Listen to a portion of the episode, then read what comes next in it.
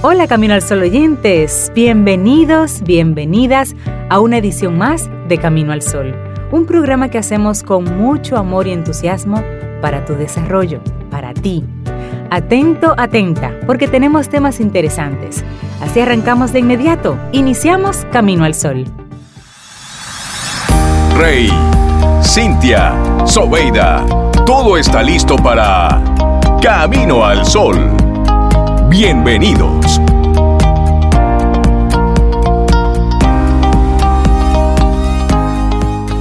Muy buenos días y bienvenidos a Camino al Sol. Ah, tú te dejé ese, ese pedacito, te lo dejé a ti ahí para que practiques. Privando en Reinaldo. Privando en Reinaldo. La voz un poco diferente, pero, pero no importa. Pero voy a seguir, voy a seguir. Ahí vamos, ahí vamos. Bueno, gracias de antemano por acompañarnos en un nuevo camino al sol. Así es que manténgase siempre con nosotros, corra la voz, a ver si, si se unen más caminos sol oyentes a nosotros. Y si piensas que puede ser de utilidad, sobre todo, comparte nuestros contenidos, nuestras formas de conectar con Camino al Sol a través de caminoalsol.do, es una de las vías únicas, radio.net, también y a través de nuestro WhatsApp, número de WhatsApp que tenemos siempre acá disponible en la cabina. Y el, número es 849-785-1110. Sí, recuerda también seguirnos en las redes sociales, arroba caminoalsol.do. Y si quieres venir a participar, enviarnos alguna información por correo electrónico, solicitar venir a Camino al Sol, hola, arroba caminoalsol.do. Esa es la vía. 849-785-1110. Ese es nuestro número de WhatsApp. Escríbenos. Camino al Sol. No son los dos sexos superiores o inferiores el uno al otro, son simplemente distintos. Gregorio Marañón.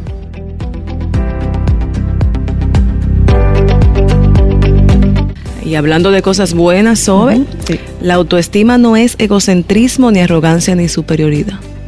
Ajá. Mira, me, me parece bien ese, esa entrada, sí. La autoestima no es egocentrismo, no es egoísmo. No es egocentrismo, ni arrogancia, ni superioridad. Bueno, la autoestima no es eso, ¿eh? ni arrogancia, ni superioridad, ni orgullo, ni egocentrismo. La autoestima es quererse viendo en nuestro espejo físico y psicológico el reflejo de una imagen sana y expuesta, una imagen protegida y con fuertes cimientos. Eso es la autoestima. Y mira, Sobe, hay personas que muestran la imagen que tienen de sí mismos con prepotencia, que destacan sus fortalezas y luchan por no mostrar ningún punto de vulnerabilidad, que se muestran perfectos y que afirman no, no cometerse errores ni equivocarse. Eh, estas personas carecen de pensamiento autocrítico y piensan y, y, muestran cierto recelo hacia sí mismos, escondiendo su verdadera imagen tras una máscara que anhela ser la perfección en sí misma, pero que es imposible. Sí, porque hay una diferencia entre el egocentrismo y lo que es la autoestima. El ego es la base de nuestra identidad personal y, en consecuencia, tanto de nuestra autoestima como del egocentrismo. De manera simple podríamos diferenciar estos dos conceptos de esta forma. La autoestima es un querer sano y tolerante. El egocentrismo es un querer vacío, irreflexivo, excesivo e intolerante. Uy. Mira, hay una historia que refleja que ejemplifica muy bien cómo se expresa la autoestima y cómo no lo hace. La, voy a, la voy a compartir. Ok, dele. La historia. Caminaba con mi padre cuando él se detuvo en una curva y después de un pequeño silencio me preguntó, además del cantar de los pájaros, ¿escuchas alguna cosa más? Agudicé mis oídos y algunos segundos después le respondí, estoy escuchando el ruido de una carreta. Eso es, dijo mi padre, es una carreta vacía. ¿Cómo sabes que es una carreta vacía si aún no la vemos? Pregunté a mi padre. Es muy fácil saber cuando una carreta está vacía por causa del ruido. Cuando más vacía la carreta, mayor es el ruido que hace, me respondió. me convertí en adulto Y hasta hoy, cuando veo a una persona hablando demasiado, interrumpiendo la conversación de todos, siendo inoportuna o violenta, presumiendo de lo que tiene, mostrándose prepotente y haciendo de menos a las personas, tengo la impresión de oír la voz de mi padre diciendo, cuanto más vacía va la carreta, mayor, mayor es el ruido que hace. Eh, la humildad consiste en callar nuestras virtudes y permitirle a los demás descubrirlas. Y recuerden que existen personas tan pobres que lo único que tienen es dinero y nadie está más vacío que aquel que está lleno de sí mismo. Wow, bueno, una historia y generalmente podemos extraer de este de esta historia que tú acabas de compartir que la arrogancia, la prepotencia y el egocentrismo hacen mucho ruido, no así una imagen sana de uno mismo. Y bueno, no, es que no eres mejor que nadie, pero tampoco menos. La línea divisoria entre el ego y la autoestima es muy fina. No somos mejores o peores que otros, simplemente somos diferentes y entender la diversidad es sin lugar a dudas la base o el pilar de una autoestima sana que promueve actitudes positivas hacia uno mismo y hacia los demás. La autoimagen saludable tiene la ventaja de que cuando logramos algo no nos enorgullecemos hasta el punto de creernos omnipotentes, por lo que no caemos en las garras del egocentrismo o el amor excesivo y negativo por nuestro ego. Y mira que una persona que se quiere de manera sana no exalta en exceso su propia personalidad, no hace de sus sentimientos, pensamientos y opiniones el centro de atención ni propio ni ajeno. Mientras que la autoestima fomenta la igualdad, eh, de pensamientos, de sentimientos y comportamientos, el egocentrismo se cree superior en importancia y razón. O sea, de alguna forma cuando nos comportamos de manera arrogante o, egocéntrica, lo que pretendemos es otorgar más valor a lo que nosotros pensamos o creemos, minimizando así lo que los demás piensan o sientan. Así es, y en resumen, no se debe confundir el egocentrismo con la alta seguridad en uno mismo Mientras que cuando destaca el primero, una persona tiende a creerse mejor en todos los aspectos y a comportarse de manera soberbia. La seguridad de nosotros mismos nos ayuda a actuar con conocimiento de nuestras capacidades y limitaciones. Además, al querernos a nosotros mismos es mucho más sencillo querer a los demás. No obstante, es complicado que en ocasiones no nos dejemos llevar por el exceso de ego y que cometamos el error de ser arrogantes al querer hacer valer nuestras opiniones o sentimientos. Por lo tanto, lo ideal es analizarnos y tomar precauciones, pues la línea que separa ambos terrenos es muy difusa y caer en el error de querer sobreponer nuestros deseos a los de los demás es extremadamente fácil. Excelente, está una reflexión, la autoestima no es egocentrismo, ni arrogancia, ni superioridad, es quererse sanamente uno mismo. Y es un regalo de Raquel Aldana, psicóloga general eh, sanitaria. Así es. Psicóloga terapeuta. Estás escuchando Camino al Sol.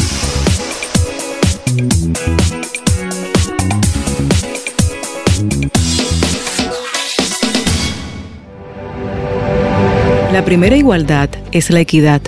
Víctor Hugo.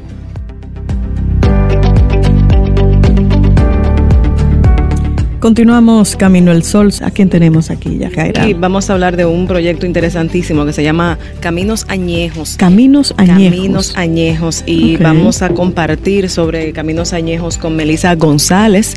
Melisa González es psicóloga clínica y tiene especialidad en envejecimiento y demencias. Específicamente terapias para adultos mayores. y le damos la bienvenida a Melisa. Bienvenida, Melisa. Gracias por venir aquí Gracias a ustedes por la invitación. Cuéntanos, Caminos Añejos, ¿de dónde surge eso, Melissa? Mira, realmente Caminos Añejos inició por mi por la necesidad que yo tenía sobre saber un poquito sobre el envejecimiento aquí en nuestro país. Eh, realmente estudiando psicología clínica me di cuenta que es un tema que no se, no se trabaja mucho y realmente sí me preocupaba como quién se quedaba con estas personas, o sea, quién respalda a estas personas, ya que realmente eh, pasan por una etapa que sí necesitan apoyo, pasan por muchas cosas que sí es bueno tú tener ese apoyo, alguien con quien hablar, que te comprendan sobre todo.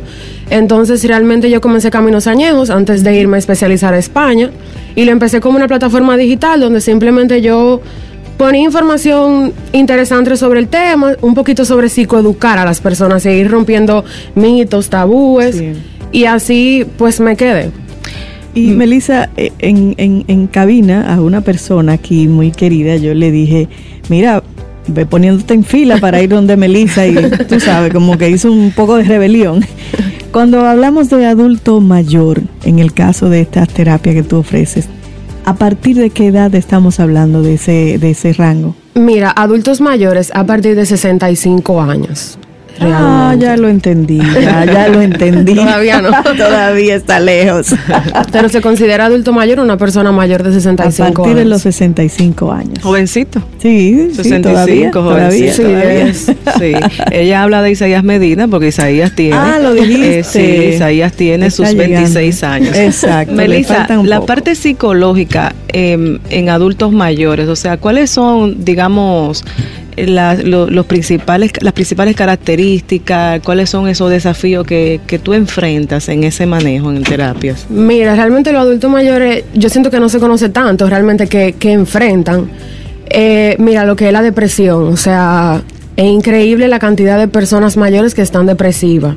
Y muchas veces eso lo confundimos con Alzheimer, porque cuando uno está depresivo, la cabeza no la tiene bien puesta y se le olvidan algunas cosas. Entonces a veces llegan donde mí con un, ah, que tiene Alzheimer. Y yo, no, tiene Alzheimer. Está depresivo, está triste, ¿qué le pasa? Además, para tú diagnosticar un Alzheimer hay una serie de estudios. Exactamente. Entonces uno va llegando, se le están olvidando la cosa, tiene Alzheimer. No, eso no es así. No, claro. Está lo que era depresión, está el nido vacío, cuando los hijos se van de casa y forman su familia, me dejaron solo, no me visitan. Entonces sí, sí es verdad, hay muchas veces que yo, porque uno no lo visite un día, ya, tú sabes, se le, se le acaba el mundo, pero también hay que tener, yo cierto, siento que hay que tener comprensión y nos cuesta mucho a veces ser comprensivos porque no sabemos, o sea, es una etapa que todavía no nos, no nos ha tocado vivir. Claro. Eh, la jubilación, eso es muy difícil cuando ya me sacan del trabajo porque voy perdiendo facultades, o sea, una realidad.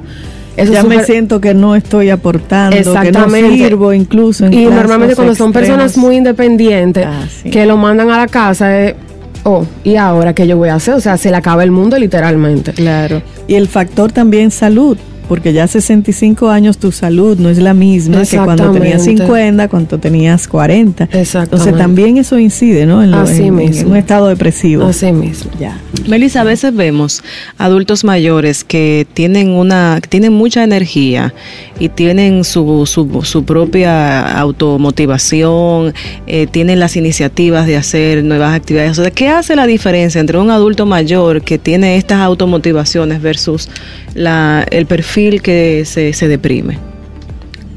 Mira, eh, yo siento que lo que pasa es que cuando, por ejemplo, una persona, como estoy diciendo, que es súper, súper independiente, que maneja, que tú le empiezas, por ejemplo, aquí manejar para mí, una persona de 70 años manejando, para mí eso es que no y ni siquiera es por la persona mayor, es porque aquí se maneja muy imprudente. Entonces ya la familia empieza que tenemos que quitar el carro, que tenemos que quitar el carro. Ya eso es un tema, o sea, ya esa persona de ser súper eh, independiente, ah, me quitaron mi carro, ya eso se le acabó el mundo y eso puede desencadenar una depresión totalmente. De hecho, yo tengo una tía que, tú, sabes, su edad es un misterio, pero es más de 65 y ella todavía maneja, pero... Diantre, sobre más de 65.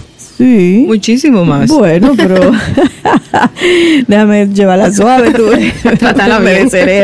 Mira, y, y ella todavía maneja, pero tú sabes cómo, cómo maneja, ¿verdad? Te puedes imaginar. Ella, ella no se parquea, ella se para.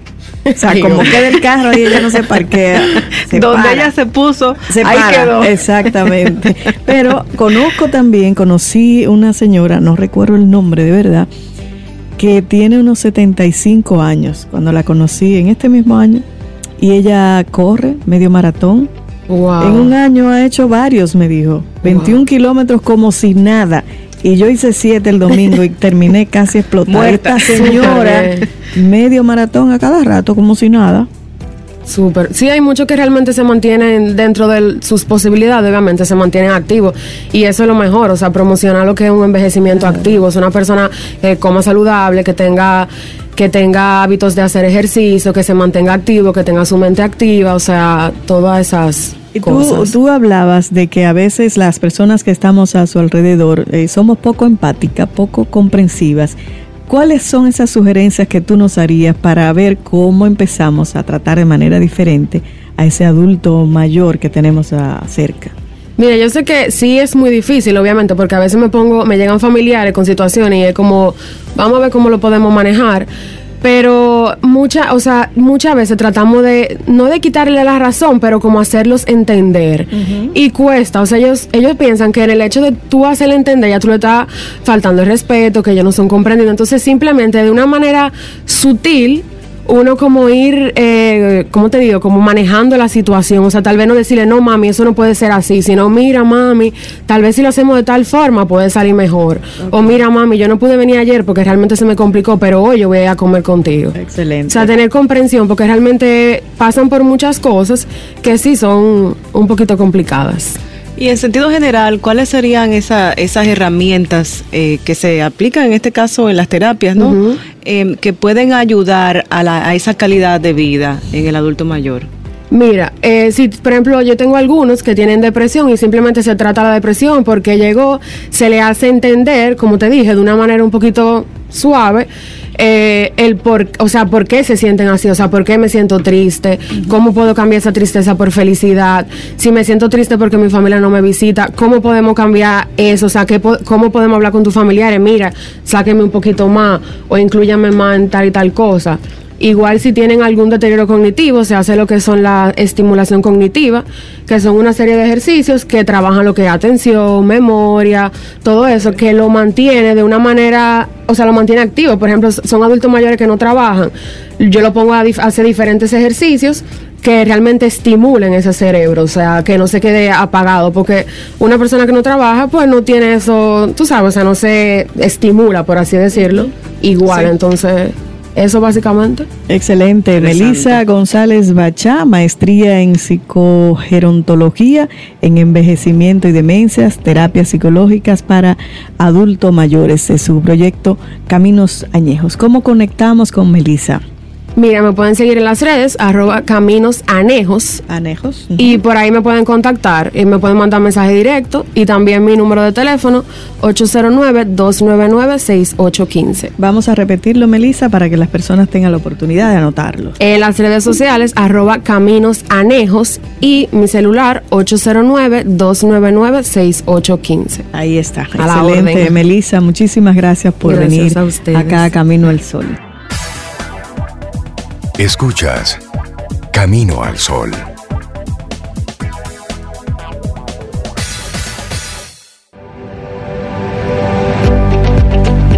Si no juzgas un libro por su tapa, ¿por qué sí a una persona? Anónimo.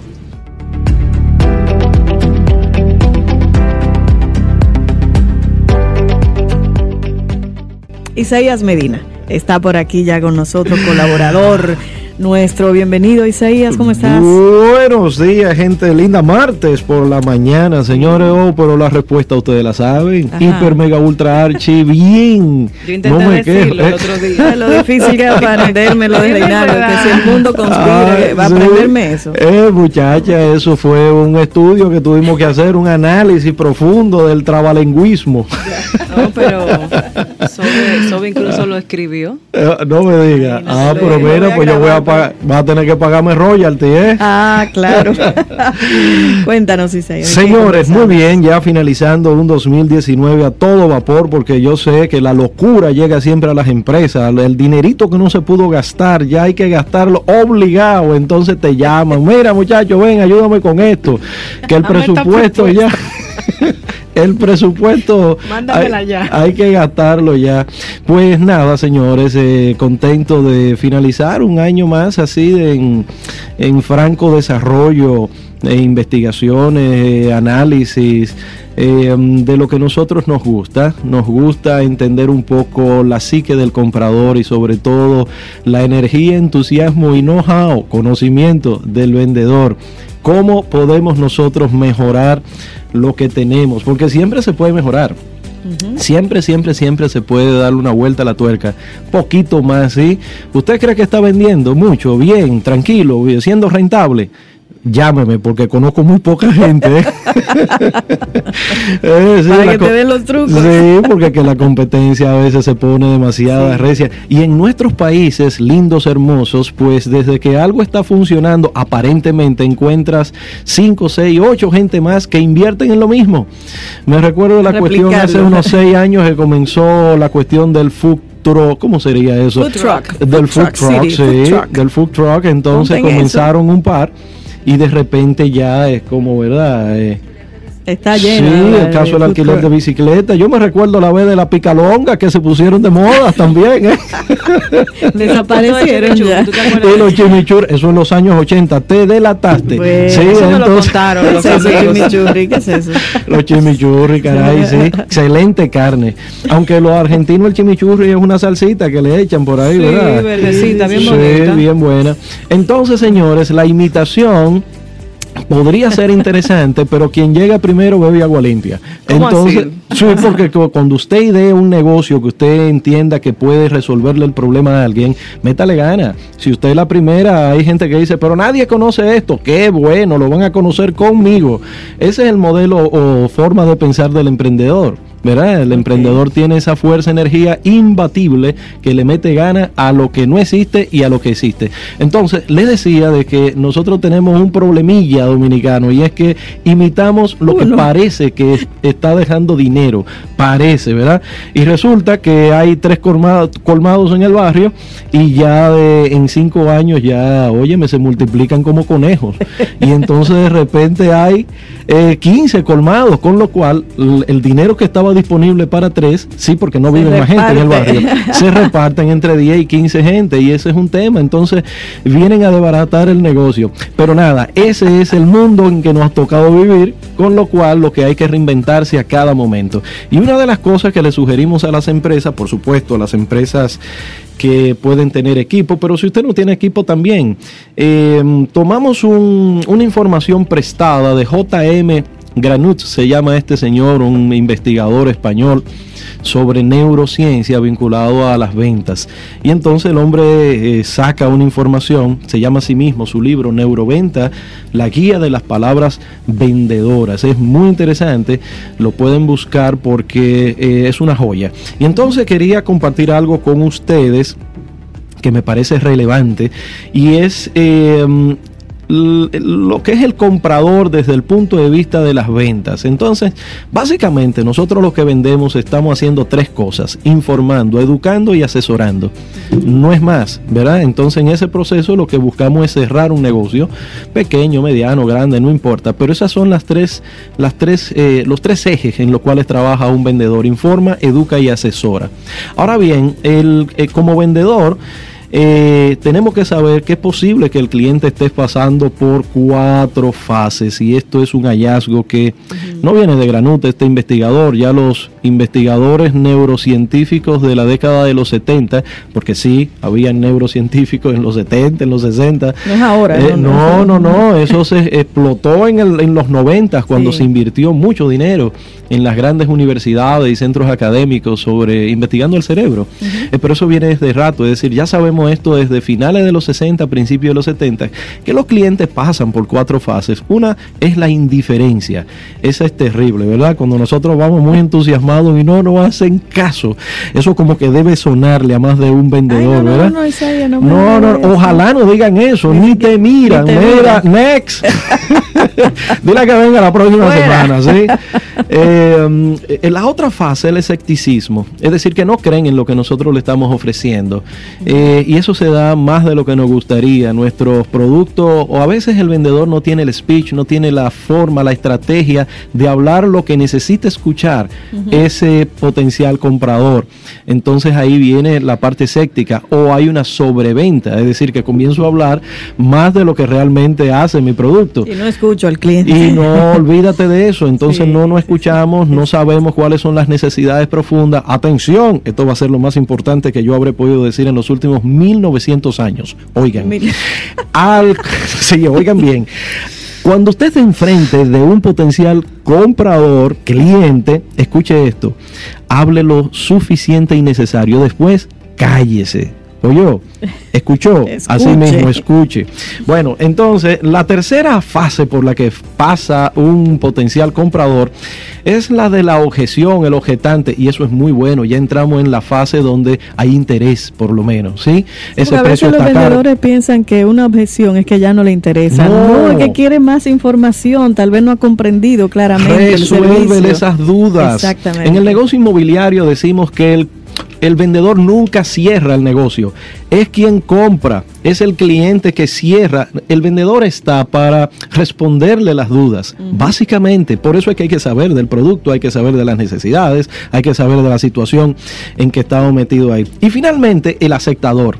Rara vez te quitan el producto de la mano. ¿Sí? Con lo cual, existe, ese, ese mundo existe, ¿verdad? Es ideal donde usted llega, muchacho, te estaba esperando. No, que hacen ¿Eh? fila para ir a buscar y amanecen. Ah, claro, tipo Black Friday, si es una super, mega, ultra ancha oferta. ¿eh? No son fáciles. Oye, así. Finalmente, señor, eso entiéndanlo, ¿verdad? Esas cuatro fases, la digo rápido, indiferencia, escepticismo, objeción y aceptador. Esas son las fases por las cuales pasa un potencial cliente. Y usted tiene que identificar ella y no se desespere. Finalmente, le digo que el cliente perfecto, ¿ustedes saben cómo se llama? Dani. Se llama Dani. Dani. Dani. La D es del dinero. es decir, ese es el tipo que va a pagar el producto. Usted tiene que hablar con el que firma los cheques. O yo, ¿eh?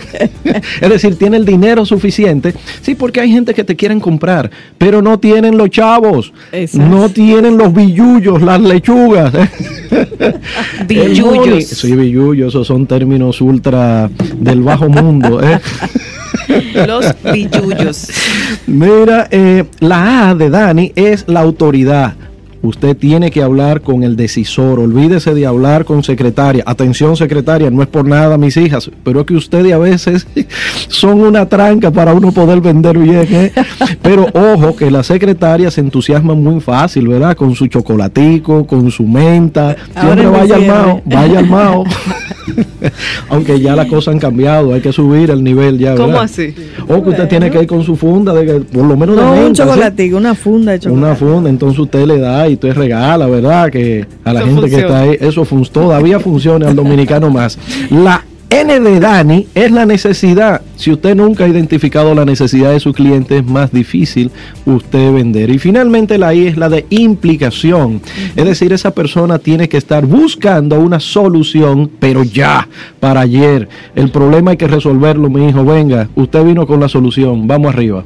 Sí, entonces nada, quería compartir con ustedes esto. me gustó eso. Dani de, del el Dani es del dinero. Es decir, tiene que estar el dinero para poder resolver el problema. La A es de la autoridad, usted tiene que hablar con el que firma. Con conocimiento, claro. La necesidad, tiene que usted entender la necesidad de esa empresa, de ese cliente. Y finalmente la implicación, tiene que querer resolverlo, porque a veces está el problema, pero no queremos resolver el problema. Sí.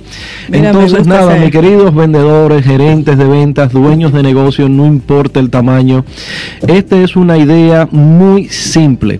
Analice su cliente Exactamente. Hoy día tienes un nombre dentro del marketing digital. Le llaman Bagger Persona. Oigan eso. ¿eh? Bagger Persona. Oh, ¿eh? antes, uno, antes uno se conformaba para decir el segmento del mercado. Y entonces ya incluía todo. No, ahora el segmento del mercado plus Bagger Persona. en fin, señores. Hay que analizarlo, el perfil de la gente que nos quiere comprar. Claro. Nada, jóvenes, le dejo esa tarea de este fin de año. Eh, quizás nos vamos a volver a eh, ver otra vez el próximo año, en el 2020. Quizás, ¿no? Sí, yo pienso que sí. si el mundo conspira, aquí estaremos. el universo conspira y nosotros estamos aquí. Así que dice Rey. Es más o menos por ahí va la cosa. Isaías, más largo. para conectar con Isaías Medina. Sí, pueden llamarnos al 829-884-3600. 829-884-3600 600 o entrar a ventasinteligentes.org. Ahí estamos para ayudarlos a usted como gerente y a los equipos de ventas. Qué bueno, Isaías, siempre un gusto conversar contigo y que tú le dejas así como toda esa energía que transmites. Gracias de, de, verdad, Isaías. Y términos nuevos y términos y refrescando términos. Sí, no, aprendiendo. Nos quedamos hoy con los billullos. Hay que hacer un listado de todos los nombres que le dicen al dinero. ¿Quieres formar parte de la comunidad Camino al Sol por WhatsApp?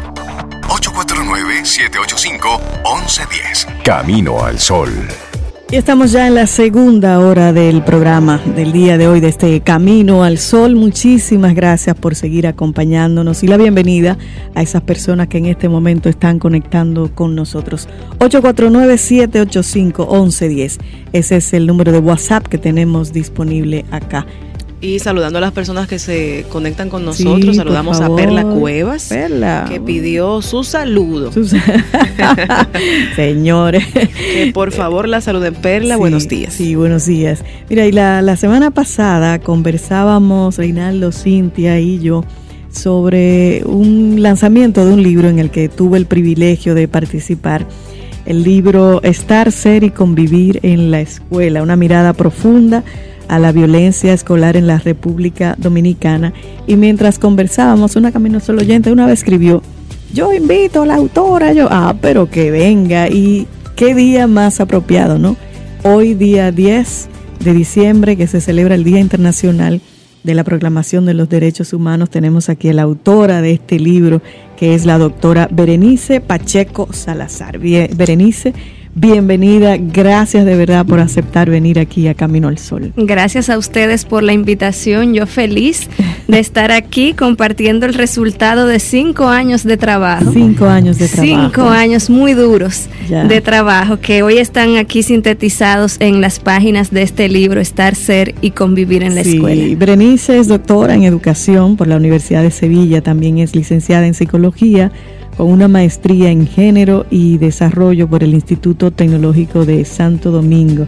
Ha desarrollado su carrera profesional en el ámbito educativo, desde la educación superior y la cooperación internacional como especialista y responsable de iniciativas sobre género y derechos humanos, convivencia escolar, violencia escolar y violencia contra las mujeres, promoción de la lectura, investigación cualitativa y género, juventudes y ciencia y ha contribuido al desarrollo de movilidades culturales y a la creación de la cuenta satélite de cultura y el corredor cultural Caribe. Además es poeta, Berenice. Claro, muy importante, muy importante. el libro Estar, Ser y Convivir, tú en la introducción, Berenice, eh, escribes así como con, con muchos sentimientos. So, me llegó ese párrafo, dice, no ocultaré que el proceso de trabajo de campo estuvo lleno de asombro y dolor. Los hallazgos son desgarradores. Cuéntanos ese proceso. ¿Qué, qué, qué, qué encontraste? ¿Cómo inició sí. esta investigación? Yo digamos que tengo casi más de 10 años investigando temáticas vinculadas a la violencia. Inicié trabajando temáticas de violencia contra la mujer y también de abuso infantil. Y explorando la problemática de violencia contra la mujer, me fui dando cuenta que hay muchos muchas raíces de lo que hoy vemos como incluso feminicidios o violencia contra las mujeres, uh -huh. que me atrevo a decir que tienen su origen en lo que ocurre en los primeros años de vida y en los años escolares okay. de estudiantes. Entonces, bueno, cuando iba a empezar mi doctorado en educación, asumí el compromiso de que yo quería hacer una investigación a profundidad sobre la violencia escolar en nuestro país, porque todas y todas sabemos que es una problemática muy grave, una problemática que afecta el desarrollo de nuestra sociedad y que afecta la calidad educativa. Sin embargo, en nuestro país tenemos muy pocas investigaciones que se hayan realizado sobre esa temática. Entonces dije, bueno, quiero investigar la violencia escolar y quiero hacerlo a profundidad en dos centros educativos públicos de okay. nuestro país. Dos centros educativos fueron la, la, fuente. ¿Y cuáles eran las características? ¿Cuáles son las características uh -huh. de esos centros? ¿Por qué esos dos? Mira, te seré bastante sincera a ti y a todas las personas que nos escuchan. Yo toqué muchas puertas de muchos centros educativos, pero esas puertas no fueron abiertas. Cuando yo planteaba que mi investigación iba a requerir que yo tuviera una presencia de cuatro meses ininterrumpida en el plantel educativo, pues empezaban a ponerme excusas de que no tenían suficiente tiempo o de que esa era una problemática que ya no existía en el plantel. Entonces finalmente seleccioné los dos únicos centros educativos que me abrieron sus puertas y mi compromiso con ellos fue guardarles el total anonimato. Si puedo comentarte que ambos centros educativos están en contextos urbanos marginales, hay un centro educativo que funciona en tanda vespertina y otro centro que es de jornada escolar extendida. Y lo quise seleccionar así para también ver si había algún tipo de diferencia en la convivencia escolar en eh, según la modalidad del centro educativo. Ya, y la característica de los estudiantes, docentes, cuáles fueron las edades, los grados más o menos sí. que investigaste. Yo trabajé con los últimos dos grados de primaria y los dos primeros grados de secundaria, o sea, quinto, sexto, séptimo y octavo. Trabajé con todos los estudiantes y con todos los docentes y equipos de gestión, los docentes de esos grados. Y las edades del estudiantado van entre los 9 años y los 16. 16, claro, por la situación de sobredad que hay en nuestras escuelas, pero ese es el rango de edad. Y esos hallazgos dolorosos a los que tú te refieres en el libro, ¿cuáles fueron, si puedes mencionar algunos de ellos? Sí, yo comentaba incluso a Cintia antes de salir al aire que es un proceso de mucho dolor, porque claro, yo me aproximé a las escuelas sabiendo que la violencia escolar es un problema real, digamos que pensaba que no me iba a sorprender nada. Sin embargo, la intensidad con la que se vive la violencia, lo cotidiano con lo que se vive la violencia y las distintas manifestaciones o tipologías de violencia que ocurren en las escuelas, la verdad que superan todo lo que llega a nosotros a través de los medios de comunicación, las redes sociales o visitas esporádicas que podamos hacer en las escuelas. En, la, en relación a la violencia que ocurre entre estudiantes, puedo decirte que es la violencia la forma cotidiana de relacionarse entre ellos. lo ven como normal, lo ven como natural, se ve incluso la violencia como un mecanismo de cortejo y de enamoramiento, lo cual es bastante peligroso. Y peor aún, se ven también la violencia como un mecanismo y una forma de diversión. Estudiantes me decían, profe, porque ya me decían, profe, profe, imagínese, esta escuela es tan aburrida que a veces uno enchincha para que ocurra un pleito. Y todo eso con bastante argumentación y bastantes testimonios queda reflejado en el libro. Entre estudiantes existe violencia física, violencia cibernética, bastante, violencia cómo, se verbal. Esa, esa cibernética? A través de las redes sociales y los sistemas de mensajería instantánea, como es el WhatsApp, enviándose insultos, haciendo memes de ridiculizaciones, bullying. Y también ocurre que en muchas ocasiones una alumna comparte una fotografía, digamos, íntima a una persona con quien tiene una relación, su pareja, ¿verdad? Su novio, su enamorado, y luego esa persona le traiciona y la continúa difundiendo al resto del grupo y al resto de la comunidad. Así como se da la cibernética, también hay violencia económica entre los estudiantes y mucha violencia sexual. Y al respecto quiero acotar que en los otros tipos de violencia sí hay violencia cruzada entre alumnos y alumnas. Sin embargo, en la violencia sexual es la única tipología que aparece retratada donde siempre las víctimas son las alumnas y siempre los agresores son los alumnos. Y eso nos está hablando de esa construcción de la masculinidad y del ser mujer que se va construyendo y reforzando desde la escuela y que luego tiene las catastróficas consecuencias que vemos en la prensa. Exactamente. Wow, entonces cuando se combina totalmente, claro. Y entonces eh, eh, eh, acabas de explicar violencia entre estudiantes, entre compañeros, pero hay otra tipología ahí. Hay otros tipos de violencia, claro. Yo quise hacer esta investigación con una mirada amplia de lo que significa la violencia escolar, porque a veces pensamos violencia escolar y entendemos que eso es sinónimo de bullying o de violencia entre pares, y no. El libro revela cómo la violencia es un complejo entramado mucho más amplio que la violencia entre estudiantes.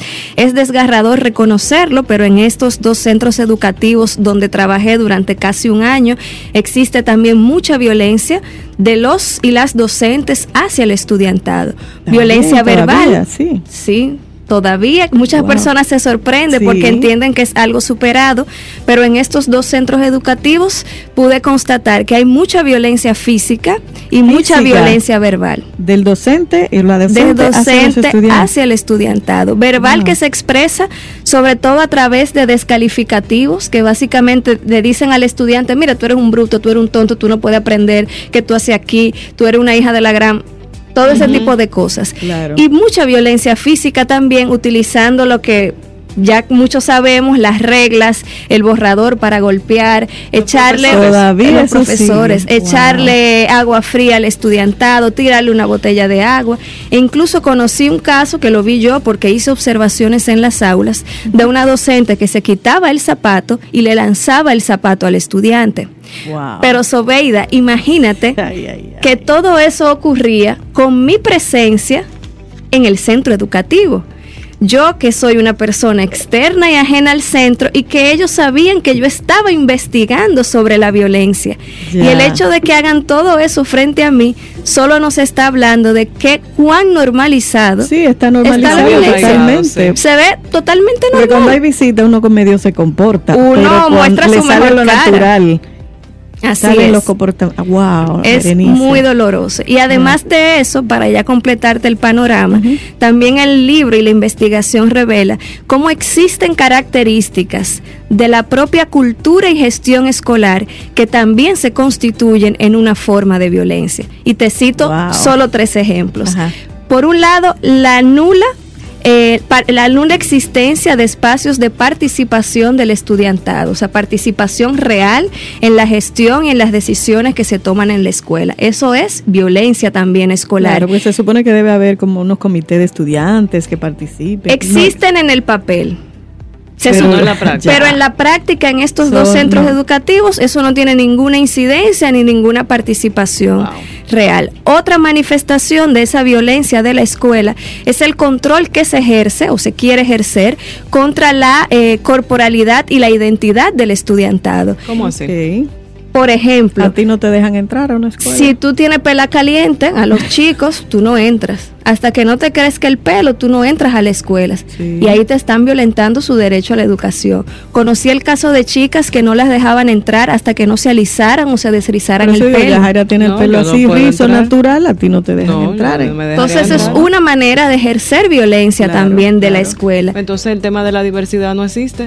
No existe. Y también esa no atención a la diversidad, como tú bien has mencionado, que se, se ve en el día a día de las aulas, se constituye en violencia. La la pretensión de que un estudiante dure seis horas, cinco horas sentado inmóvil en una butaca, eh, copiando de la pizarra y en absoluto silencio, es totalmente inhumano y es totalmente antipedagógico. Sin embargo, las estas aulas donde tuve la oportunidad de durar, como comenté, por varios meses, se tiene esa pretensión de que todos los estudiantes aprenden igual, de la misma manera, al mismo ritmo y que les interesa lo mismo. Y esa no atención a la diversidad también se constituye en parte de este entramado de la violencia escolar. Estamos conversando con la doctora Berenice Pacheco Salazar, doctora en educación, sobre su libro Estar, Ser y Convivir en la Escuela, una mirada profunda a la violencia escolar en la República Dominicana. Berenice, todos estos meses de estudio, todos estos hallazgos dolorosos,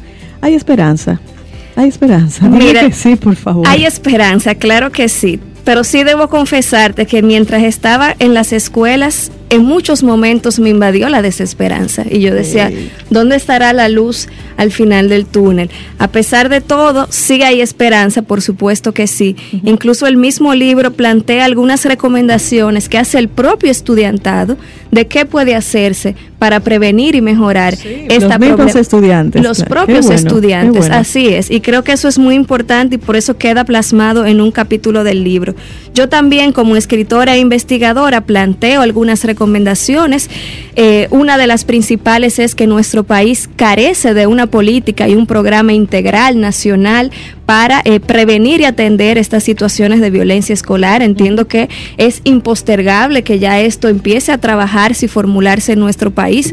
Una política que debe de ser intersectorial e integral, es decir, que si bien el Ministerio de Educación como órgano rector del sistema educativo eh, tenga la responsabilidad principal, pero igualmente se requiere de la responsabilidad y la participación del Ministerio de Cultura, del Ministerio de la Mujer, de la Juventud, del Ministerio de Deporte, de Salud, de, de, Justicia, en fin, es una mirada intersectorial.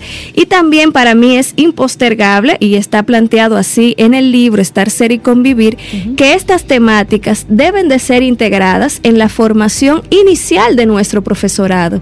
Queremos docentes de excelencia, es una meta presidencial. Sin embargo, hace falta integrar que nuestros docentes estén formados en enfoque de derechos humanos, en igualdad de género y coeducación, en inteligencia socioemocional, que puedan desarrollar esas competencias y también en estrategias prácticas para detectar, prevenir, atender y erradicar las situaciones de violencia escolar en los centros educativos. Y tú has mencionado intervención de algunas instituciones. En estos casos, ¿cómo participa o interviene los tutores, los papás, la familia?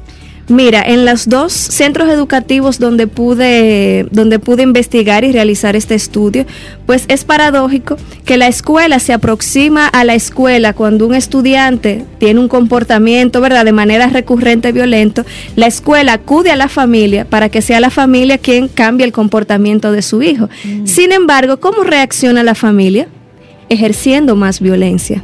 En el caso de las familias de estas comunidades donde realicé esa inmersión, la reacción de la familia era ejerciendo castigo físico contra sus hijos e hijas. Y claro, lo hacen porque es el único mecanismo que, conocen, es lo único que saben. Se creen que hincando al niño con dos tapitas en la rodilla va a dejar de ser agresivo. Pero al contrario, se está perpetuando el mismo círculo de la violencia. Entonces la formación de las familias en estrategias de crianza positiva y sin violencia es también fundamental. Wow, Berenice, este libro, Estar, Ser y Convivir en la Escuela, ¿dónde eh, está disponible? Eh, ¿A quién va dirigido? ¿Quiénes son las personas que tú entiendes necesitan leer este libro, pero ya? Mira, yo creo que el libro tiene que leerlo todo el mundo. tiene que leerlo personas investigadoras, estudiantes universitarios, eh, docentes universitarios, tomadores de decisiones también es importante de los distintos ministerios que se lean este libro, las familias. Yo creo que toda persona que esté preocupada por la problemática de la violencia escolar y por la violencia en general en nuestra sociedad, creo que este es un libro que es importante que lean. Puede conseguirse a través del INTEC en el 809-567-9271, extensión 555, también a través de la OEI. También está disponible en Librería Cuesta y si quieren recibir un ejemplar a domicilio pueden comunicarse por la vía del WhatsApp al 809 993 33 88. Vamos a repetir ese número, por favor, Berenice. Para que tomen ahí un lápiz, un papel, abren la nota del celular, ahí voy a decir de nuevo el número. 809 993 33 88. También me pueden escribir a través de mis redes sociales, Berenice Pacheco Salazar, ahí en Instagram, en Facebook y en Twitter, y también les puedo pasar más información. Traje un ejemplar para regalar. Aquí lo tengo para regalarlo a los Caminos Solo oyentes. Vamos a ver el mecanismo de cómo lo vamos a regalar y es un libro que va a ser de interés para todos y todas. Vayan escribiendo al WhatsApp 849-785-1110, 849-785-1110. El libro Estar, Ser y Convivir en la Escuela, una mirada profunda a la violencia escolar en la República Dominicana. Berenice Pacheco Salazar, doctora en Educación en la Universidad de Sevilla, licenciada en Psicología, maestría en Género y Desarrollo del INTEC. Berenice, un privilegio tenerte aquí en Camino al Sol. Yo espero que, que puedas volver después. Bueno, ya, te doy Reinaldo y Cintia nos van a matar porque viniste hoy que ellos no están, porque Reinaldo yo le traje un ejemplar del libro y le encantó. Pues Reinaldo, yo volveré. Le encantó, sí, por supuesto. yo volveré. Muchísimas gracias. Gracias, Berenice, gracias de verdad. Este es tu gran día. Camino al sol. Y esperamos que hayas disfrutado del contenido del día de hoy. Recuerda nuestras vías para mantenernos en contacto. Hola arroba caminoalsol.do. También 849-785-1110. Hasta una próxima edición. Contigo hoy. Contigo siempre. Camino al sol.